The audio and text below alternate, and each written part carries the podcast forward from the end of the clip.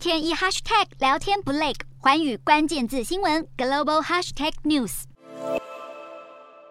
在太平洋岛国与中国洽谈基建合作时，斯里兰卡与巴基斯坦等南亚国家却因为“一带一路”建设让债务危机越滚越大。斯里兰卡在宣告破产后，甚至向北京当局再提出借款，想用中国的钱还中国的债。美国和他的西方盟友看准时机，启动了一系列代替“一带一路”倡议的构想，包括今年 G7 峰会上提出的全球基础计划，打算在五年内筹资六千亿美元，为发展中国家提供基础设施资金。不过，有分析认为，G7 的计划与“一带一路”相比，规模更小，而且目标分散，能够造成的影响力很有限。如果真要说有谁能与“一带一路”抗衡，目前看来是印度更具潜力。全印度第二大企业阿达尼集团是印度取代“一带一路”的可能契机。阿达尼业务从港口建设横跨到能源运输，具备雄厚实力与财力，跟中国开发商在国际舞台一较高下。就在上个月，阿达尼和以色列加朵集团联手，用相当台币三百五十五亿的价格拿下了以色列海法港的特许经营权。早在二零一五年，中国的上港集团就在“一带一路”推动中拿到海法湾一处港口的经营权，但也遭美国从中阻挠。现在，印度阿达尼集团与海法港成功签约，被视为是与中国直球对决。